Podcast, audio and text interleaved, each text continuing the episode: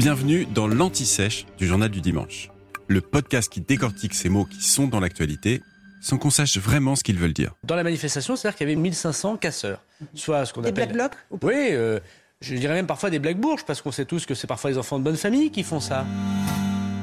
Au fait, c'est quoi un black bloc? Un black bloc, au départ, c'est un mode d'action qu'on retrouve dans les manifestations. Ça désigne un groupe de personnes, habillées en noir donc, cagoulées et parfois armées de bâtons en bois ou de barres en fer, qui avancent ensemble, en bloc, pour attaquer les forces de l'ordre ou des bâtiments symboles à leurs yeux du capitalisme. Puis le bloc se désagrège pour éviter la réplique des forces de l'ordre. C'est pour ça qu'on les distingue des casseurs qui agissent chacun de leur côté sans organisation. Remontons un peu dans le temps. Dans les années 1980, à Berlin-Ouest, on est donc avant la chute du mur, on retrouve pour la première fois des manifestants qui s'organisent pour affronter la police et mieux défendre des lieux qu'ils occupent, des squats. Ce sont des lieux autogérés et ces militants sont donc des autonomes, c'est-à-dire qui suivent leurs propres règles et rejettent celles de l'État. Petite anecdote au passage, sachez que les syndicalistes traditionnels à l'époque les surnomment les Toto. C'est pour vous dire à quel point ils les estiment. C'est donc la police allemande qui utilise pour la première fois le terme de Schwarzer Block ou bloc noir en français. Mais très vite, des mouvements similaires se multiplient aux quatre coins du monde. C'est aux États-Unis, à Seattle, que le terme anglais Black Bloc est utilisé pour la première fois. C'était lors de violences entre les policiers et des manifestants altermondialistes au moment d'un sommet de l'Organisation mondiale du commerce, l'OMC.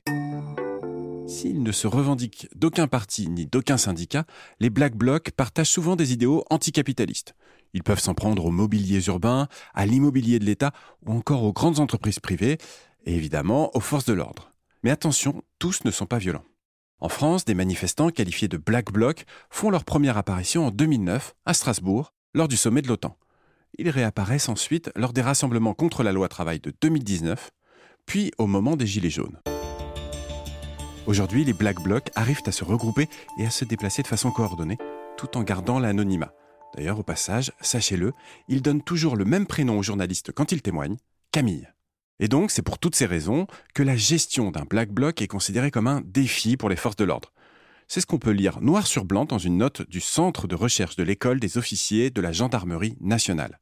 Et ce document le reconnaît. Face au Black Bloc, il est difficile de trouver le juste milieu. S'il y a une surprésence policière, ça peut être vu comme une provocation.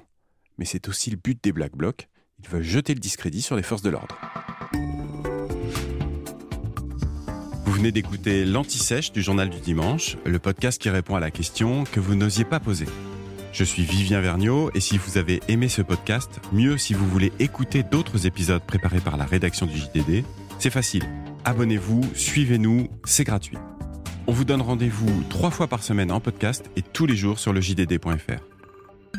À bientôt.